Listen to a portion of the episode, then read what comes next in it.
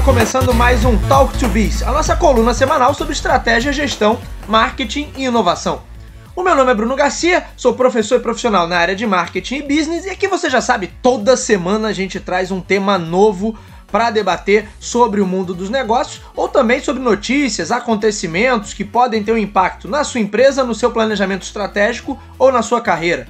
Lembrando sempre que esse podcast é um oferecimento do nosso site, o talktobiz.com ou talktobusiness.com.br. Lá nós publicamos algumas ideias, alguns insights, tem sempre alguma coisinha nova no nosso blog e lá também temos o feed desse podcast disponível. Então é sempre bom a galera dar uma visita e conferir o que a gente produz por lá.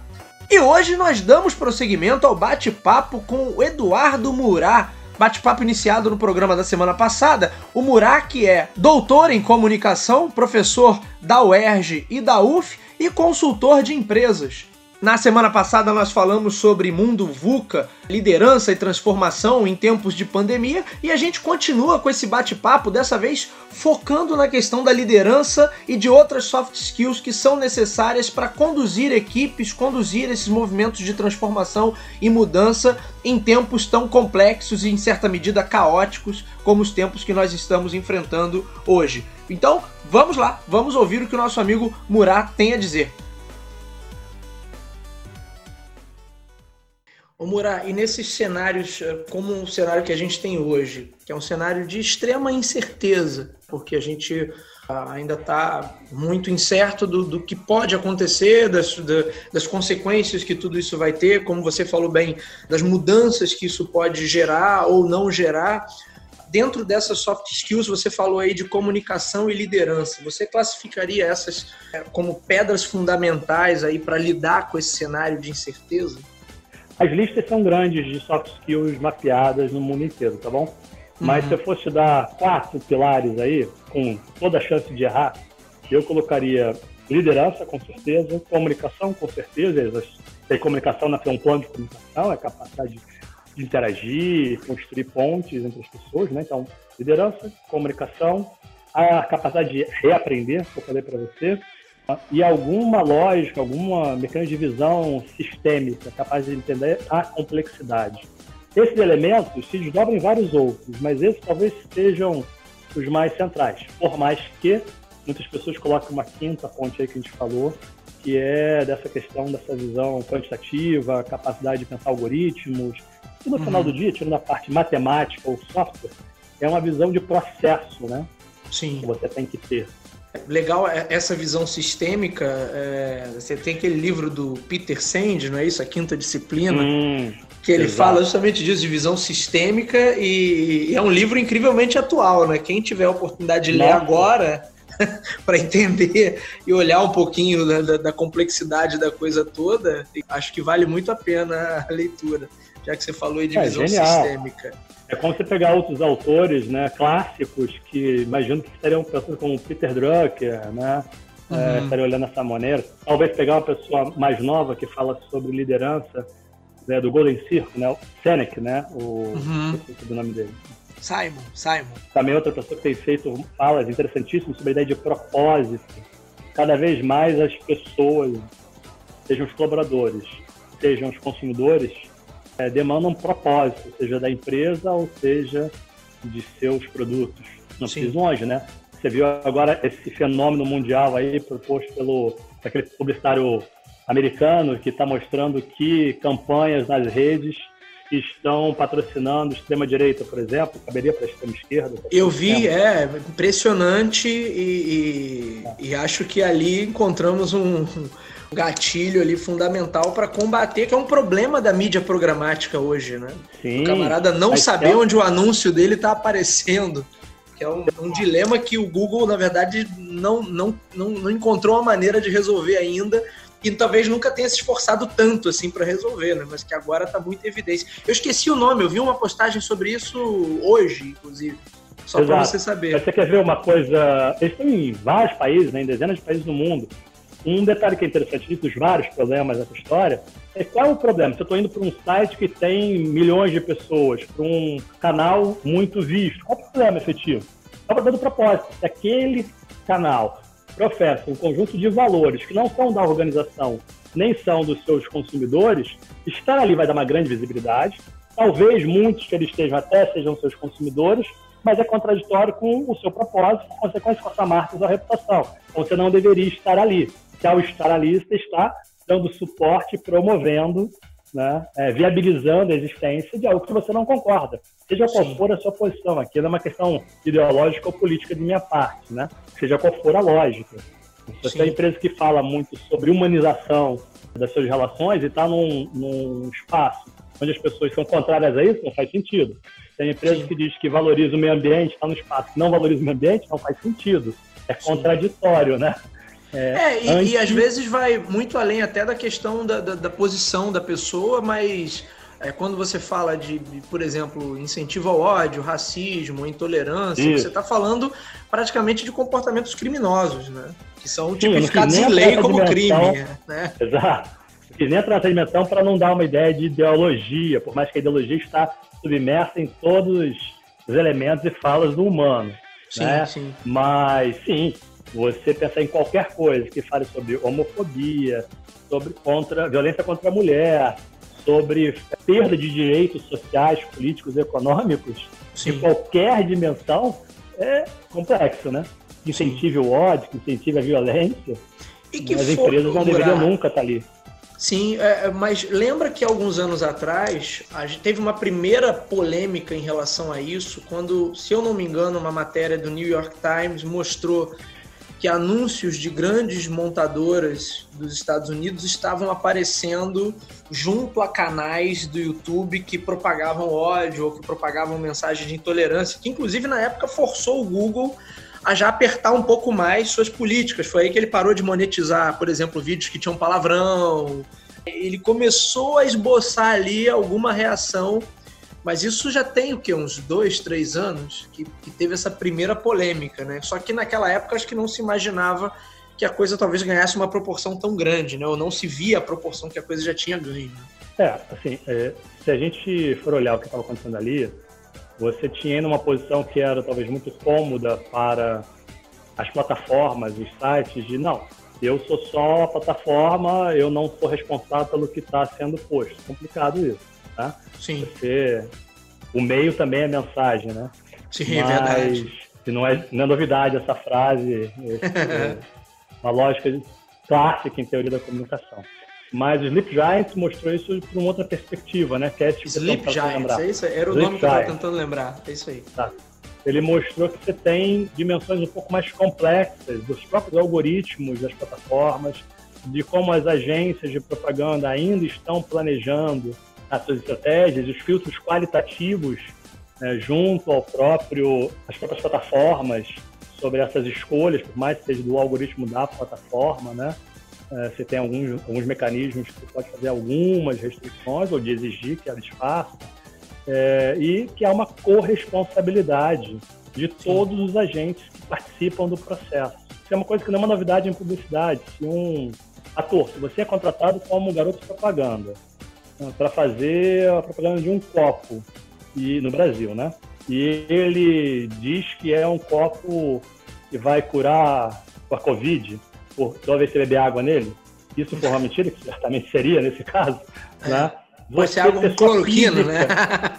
É, eu não vou nem entrar nisso, cara, que isso aí é um debate nossa. Tá bom, é, tô brincando, né? Deixa isso pra lá, deixa isso é, quieto. Não, é, porque assim, no caso da cloroquina especificamente, além de você não ter nenhuma comprovação internacional que ele ajude no caso, ele tem um conjunto de efeitos colaterais tão grandes, mesmo para quem tem que tomar, né?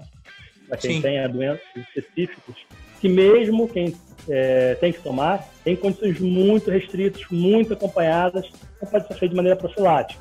Se você considerar que, mesmo que ele tivesse efeito, segundo as agências internacionais de saúde, inclusive americanas, e a OMS, né? Sim. Ah, e a Fiocruz, assim, a lista de pessoas de referência é enorme se você considerar que as substâncias, muitas das substâncias de base que têm que ser compradas ou importadas aumentaram dezenas de vezes o seu custo e você ainda acha que tem que produzir em massa e dá um, com um protocolo que não é um protocolo, é um termo de eu me responsabilizo por estar tomando cloroquina, é, fica ainda mais complicado. Você vê que tem um, uma, um desenho né, de saúde pública, mas de uma economia perversa. Sim. Capitalismo não precisa ser perverso. Existem múltiplos modelos de capitalismo. O capitalismo americano é diferente do canadense, que é diferente do inglês, que é diferente do brasileiro. Né?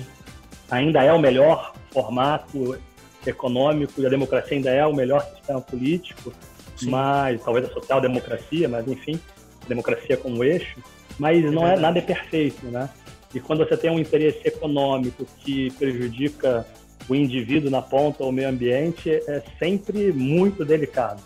E nesse caso, pensa, tá bom, tem comprovação, acaba com a Covid, mas você vai ficar cego. Tá é, entre morrer e ficar cego, vai ficar cego.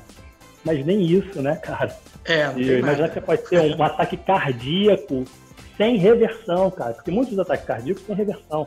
Mas a cloroquina gera ataque cardíaco, segundo os especialistas, que não tem reversão. Aí eu tomo de maneira profilática em casa.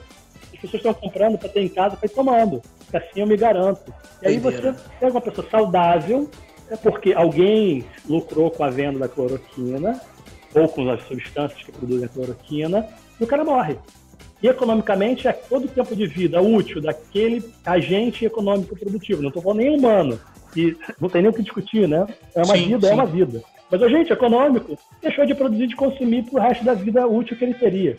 Agora, acrescente a isso o fator humano, que não tem nem o que ser negociado, não tem nem o que ser discutido, não dá para aceitar. Então, assim, esse caminho da, da, da cloroquina é pegajoso a beça. É. Não, mas ah. desculpa, eu acabei te, levando por esse assunto. Você ia dar o exemplo do, do ator que é contratado para fazer uma campanha que bebendo a água Isso. naquele copo é, se livra da Covid. Né? É. É, você é muito provoquei. Você é processado junto à lei brasileira, com a lógica brasileira, veículos de comunicação, agência de publicidade, o ator, os produtores, a empresa, todos podem ser processados nesse meio de caminho. A gente tem alguns casos clássicos que alguns atores foram questionados ao longo de suas vidas no Brasil, recentes, as últimas duas décadas, por questões que aconteceram com as empresas e eles não tinham nada a ver com aquilo, né? né tem a situação de atores que foram envolvidos com propagandas de carne, que foram questionados depois, né? Não vou nem colocar os nomes aqui, são pessoas conhecidas, tanto Sim. a empresa quanto é, o ator, né? É, quem, então, quem tiver interesse aí, joga no Google aí que vai encontrar com facilidade. Fácil, fácil. Mas você estava falando sobre é, liderança antes. Sim. Acho que a gente está no momento onde a liderança e não a chefia ela é fundamental, ou seja, a capacidade de projetar um futuro comum, né? E projetar não quer dizer que você criou sozinho, né? Mas projetar um futuro comum, de entender as pessoas e mobilizar as pessoas em suas capacidades e de humanizar as relações que estão sendo mediadas pelas interfaces é fundamental. Porque a gente esqueceu que do outro lado da interface tem uma pessoa. Eu e você mesmo, Bruno, antes de começarmos essa gravação, passamos alguns minutos batendo papo. Sim. Mas muitas empresas estão achando que não, reunião três horas, três horas, mas espera aí, numa reunião presencial, as pessoas estão chegando, tomando um cafezinho, colocando as coisas, estão batendo aquele papo, conversando, agendando uma nova reunião, é, trocando ideia, perguntando pelo filho. Então, existe um dado de sociabilidade que existe no cotidiano. E muitas empresas achando que, ao estar na interface, eu tenho um cronograma, uma meta, uma hora para entrar, uma hora para sair, estou gravando e depois vou utilizar isso. Você pode gravar e ter o conteúdo que você quiser. Mas lembre que são pessoas do outro lado. E pessoas que não estão no ambiente controlado da empresa. Elas estão dentro da casa delas, aí tem um ruído da rua, o vizinho está batendo uma. Uh, ouvindo um rádio alto, Sim. tem um filho que passou e que quer alguma coisa, a internet que caiu. O cachorro do vizinho que late, aqui é muito comum. Que late. eu tenho uma vizinhança aqui, uma cachorrinha, eu gosto muito dela, mas ela costuma me atrapalhar em momentos críticos. Sim, mas veja, se você admite que isso existe e de repente a sua, a sua cachorrinha, né, ela, ela tá aí, entrou e pulou no seu colo, o líder do outro lado, nem os colegas, nem o senhor mais exigente, acha que é absurdo, como assim? Não. Opa, ele está no ambiente dele. Se você levar sua cachorrinha para o seu trabalho sem autorização, aí era um problema. Você está dando ambiente privado. Sim. Tá? Por mais controle e gestão que a pessoa tem, por mais técnico profissional, aquele espaço, até ontem, não estava destinado tecnicamente para aquilo. E tem as suas variáveis nisso. É como, não, vamos marcar uma reunião na hora do almoço. Jura? Esse cara, provavelmente, homem ou mulher, não faz diferença aqui, numa questão de gênero, uh, se tinha empregada, a empregada está em casa, espero que esteja pagando o salário dela, porque ela não está tá faltando, ela não pode vir trabalhar. Né? E essa pessoa vai ter que parar um pouco antes para, no mínimo, esquentar a comida dela e da família, ou compartilhar essa tarefa, ou alternar essa tarefa. Então pensa, aí ou não, vamos começar, as, o nosso horário continua exatamente às 8 da manhã, paramos meio-dia, voltamos uma hora da tarde, jura? É, é, é complicado. mesmo? Ah, não é que você não tem que exigir um processo de trabalho, as reuniões não têm que acontecer, a entrega de produtividade tem que se dar. E a gente tem vendo exatamente o contrário, na verdade. As pesquisas como feitas lá pelo FILARD, da, do IBMEC, junto com o pessoal da FGV, mostrando dados extremamente interessantes e há uma tendência de você, inclusive, estar trabalhando mais horas Sim. do que você trabalhava dentro das empresas em si. Né, eu tenho alguns amigos que estão em instituições como IBGE, que estão INEP, vários lugares públicos e privados, né? Vale, várias empresas. E eles comentam que não porque as empresas estejam demandando efetivamente isso, mas existe um, um produtivismo que está sendo demandado pelas próprias pessoas que estão em casa muito grande. E essa ideia de que não, agora você ganhou o tempo de ida e de volta, médio, né? O seu tempo de ida e de volta agora está destinado a eu fazer a compra, a faxina, atender o filho que está fazendo escola, né? Está na Com escola. É. Tem uma multiplicidade de tarefas que ele não tinha, ou ela não tinha que lidar quando estava dentro do ambiente de trabalho. Né?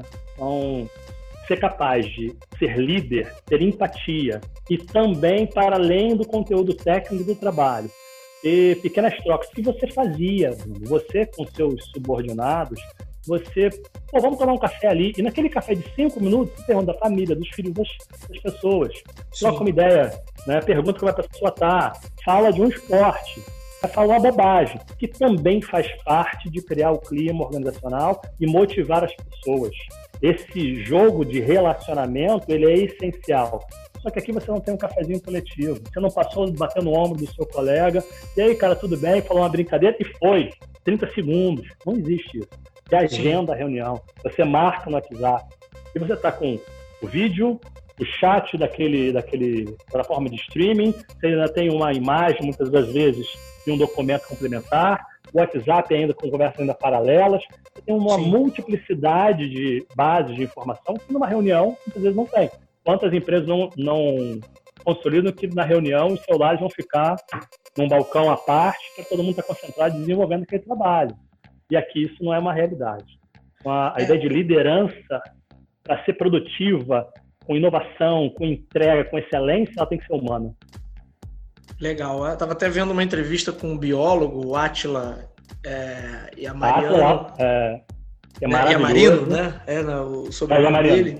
E ele falando é. que esse contato olho no olho, que ele gera inclusive um hormônio que estimula. Então, quer dizer, o contato presencial ele é insubstituível, né? Por mais que a gente tenha as telas, coisa e tal, mas é, tem algumas coisas que, que, que só você, você tem uma, um ganho muito maior dessa, desse relacionamento presencial e a gente tem que tentar, nesse tempo de, de, de trabalho remoto, compensar isso de alguma maneira, né? senão o organismo também sente. Agora, Murat. E se perguntar. É. Ah, se Não, fala se, você. se perguntar que ferramenta e que plataforma você tem que usar. Porque pensa o seguinte: por que, que tudo tem que ser uma videoconferência? Ontem Sim. mesmo, eu estava atendendo uma aluna e ela, ah, você quer fazer um vídeo? Eu disse, não, porque a gente precisa, vamos falar áudio, telefone, comum, né? E fluiu super bem, rápido, fácil, tranquilo. A gente está vivendo um momento de hiper streaming, mas efetivamente, se você não tem alguma regra de engajamento, que diga o que vai para o WhatsApp, o que vai para o e-mail, o que vai para o chat do streaming, o que vai ser documentado, o que vai. Se você não tem uma dinâmica, isso complica. Assim como na própria reunião, né?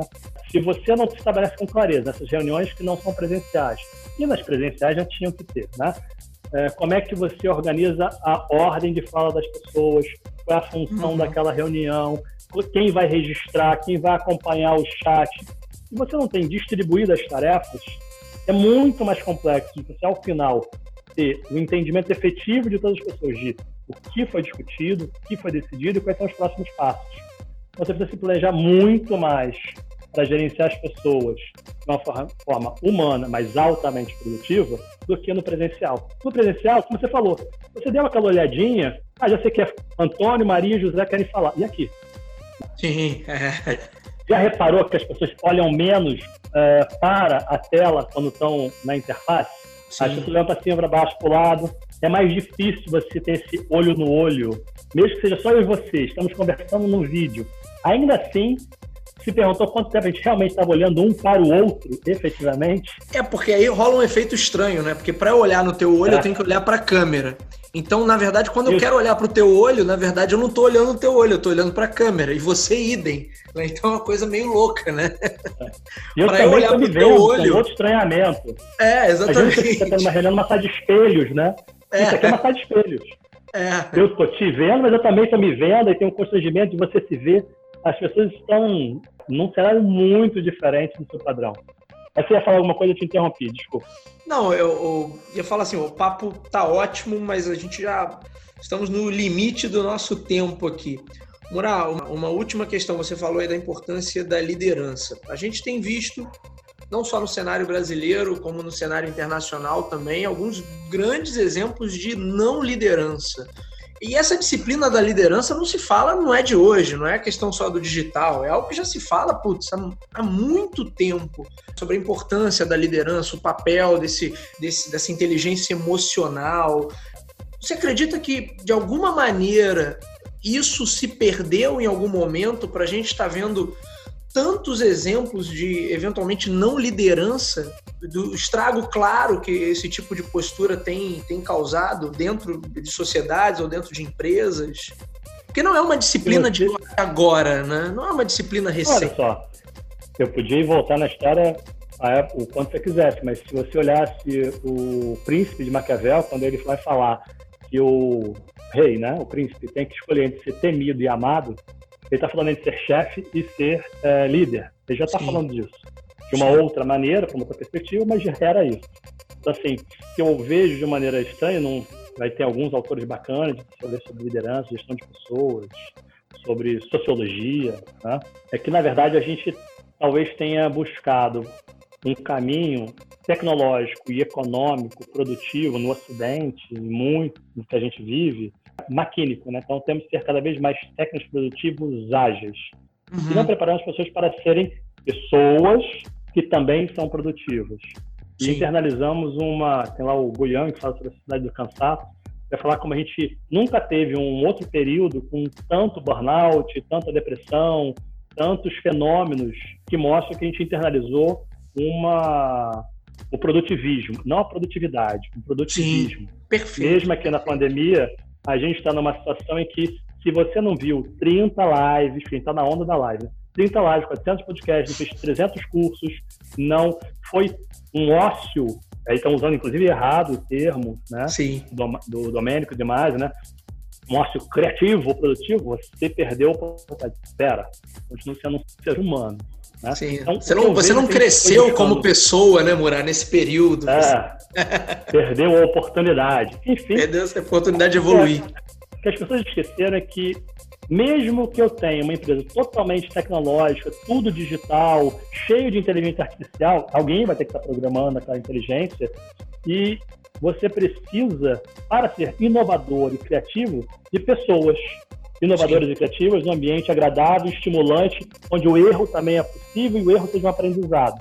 Então, talvez as lideranças não tenham entendido é que elas não estavam lidando com máquinas, com algoritmos, estavam lidando com seres humanos. Sim. E aí você tem um problema, porque no curtíssimo prazo, quando você tem uma grande disponibilidade de pessoas formadas, competentes, com experiência, você pode ir fazendo esse queima um e põe outro. Mas qual é o problema para a própria organização?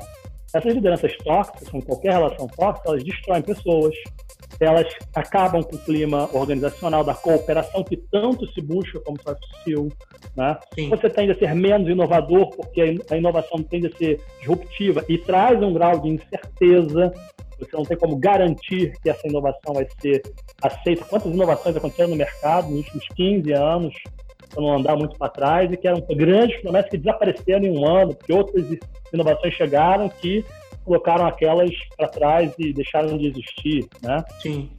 É, e esquecendo que o resultado da empresa, que tem que acontecer quantitativo, ele vem pelo resultado qualitativo através das pessoas. O resultado da organização se dá a partir das pessoas e não a quem das pessoas. Então, acho que as pessoas esqueceram isso. As lideranças se tornaram chefias, estão sendo cobradas também, não é uma culpa da liderança. Muitas vezes ela foi posta naquela posição que era um excelente técnico, não foi desenvolvida como liderança, com toda a capacidade de entender. Porque quando você sai da operação técnica e vai para a gestão de pessoas, tem que entender de pessoas. Você não Sim. precisa mais ser o melhor técnico daquele grupo. Tem que ser capaz de mobilizar as pessoas, estimular as pessoas, desenvolver as pessoas, fazer com que elas cheguem ao seu máximo. Quando chegar lá, ver se elas conseguem ir um pouco além. Que quantas empresas efetivamente existem desenvolvem as lideranças para isso? Então, as pessoas estão entendendo que eu sou um bom profissional, eu vou replicar abaixo de mim quem eu sou, e isso, já que eu cheguei aqui e consegui, tive bons resultados, a replicação de quem eu sou vai dar certo. E muitas das vezes, na maioria, na verdade, não funciona. E aí você acaba tendo uma relação conflituosa, né? Como assim? Não me obedeceram? Porque você passa a agir como controle, e aí o controle tende a ser tóxico, e ele até pode funcionar no curtíssimo prazo, mas no médio e longo prazo ele é ruim para a empresa e para as pessoas que estão ali, né? Show. Muito bom, Murá. Muito obrigado. Bom, para a galera que, que quer te acompanhar, quer fazer contato com você, eu sei que você, vez por outra, está promovendo seus cursos. Como é que a galera te acha na internet, Murá? Olha só, é, pode acessar pelo meu site, né? Eduardo Murad, com demudo, né? .com.br, pode me achar pelo Instagram também, vai encontrar tanto no Face quanto no LinkedIn quanto no Instagram, eduardo.murad você vai achar. Você pode se quiser colocar um, até meu celular, não tem problema, de, de trabalho, não, não é tranquilo. Então eu estou nas plataformas. Também tem um canal no YouTube. Eu estava construindo todo um caminho lá de, de empresariais, que já trabalha há muitos anos com isso, envolvendo é, executivos de grandes empresas. Mas entrou esse boom de todo mundo tá na internet. Eu, calma, daqui a pouco a gente volta com é, a gente volta com outras coisas. Então você pode me achar pelo site, eduardomorar.com.br, pode me achar pelo LinkedIn, pelo Instagram, pelo Facebook, pelo YouTube. A gente tem vários espaços aí. Show de bola. Murá, quero agradecer você muito assim por essa participação incrível, o bate-papo. Bom, senhores, esse foi o Talk to Biz de hoje. Eu vou ficando por aqui. Meu nome é Bruno Garcia. Você já sabe, me encontra aí também nas principais plataformas sociais, como Bruno Garcia no LinkedIn, Bruno Underline Talk to Biz no Instagram. Podem me adicionar, mandar o feedback de vocês, que é sempre bem legal de receber. Não deixem também de assinar o feed desse podcast. Ele está disponível nas principais casas do ramo quem é usuário Apple no aplicativo de podcast da, do iPhone, quem é usuário Android no, em Google Podcast. Se você está acostumado a ouvir sua música pelo Spotify ou pelo Deezer, também estamos por lá, é só buscar por Talk to Biz na abinha podcast e ou no Anchor, né, diretamente no nosso site talktobiz.com ou talktobusiness.com.br. É isso, meus amigos, eu vou ficando por aqui. Nos vemos na semana que vem. Um abraço a todos. Vamos lá.